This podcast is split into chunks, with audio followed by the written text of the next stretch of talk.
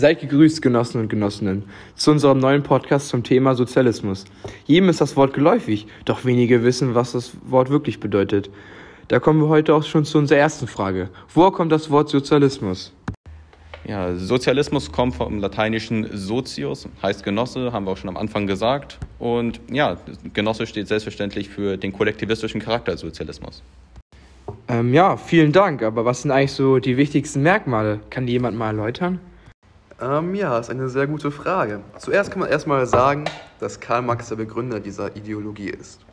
Dabei ist der Sozialismus nur der Weg und das Ziel dann der Kommunismus. Der Kommunismus ist eine regierungslose, währungslose und allgemein solidarische Gemeinschaft, bei der jeder, also wirklich absolut jeder, gleich ist.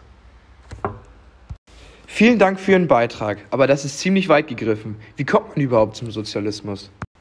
Im Allgemeinen gibt es den äh, Reformsozialismus und den revolutionären Sozialismus. Beim Reformsozialismus soll das System langsam zum Sozialismus verändert werden. Beim revolutionären Sozialismus soll das System radikal zum Sozialismus verändert werden. So. Ein bekanntes Beispiel für den revolutionären Sozialismus wäre die russische Oktoberrevolution, die von den Bolschewiki in der UdSSR resultierte. Mm, sehr interessant. Gab es denn Beispiele für den Reformsozialismus? Ein direktes Beispiel fällt mir dazu nicht ein, jedoch kann man zum Beispiel auch soziale Charakteristika im deutschen Sozialstaat erkennen, die ohne den Sozialismus in der DDR, also dieses ja, Gegensystem, nicht existieren würden, wie sie heute existieren. Und jetzt kommt unsere wöchentliche Anruferrunde. Beep, beep, beep. Ja, vielen Dank, dass ich anrufen durfte. Warum driften sozialistische Regime immer in totalitäre Regime ab?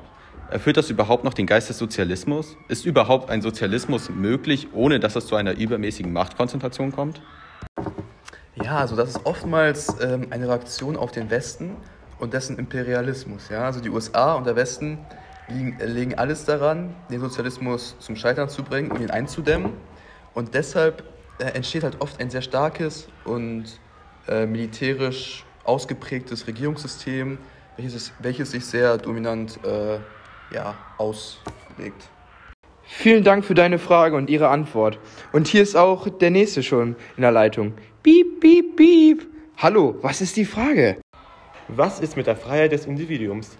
Bei dieser Gesellschaftsform setzt man schließlich auf den Kollektivismus. Und Beispiele aus der Vergangenheit und Gegenwart zeigen, dass die menschliche Würde und Menschenrechte massiv eingeschränkt werden.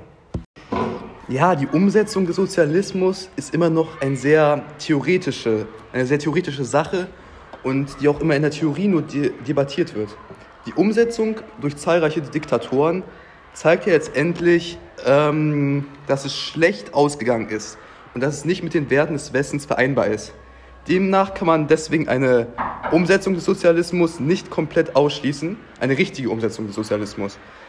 Aber die Debatte wird sicherlich noch sehr lange äh, von Gelehrten, Gelehrten und Politikern weitergeführt werden.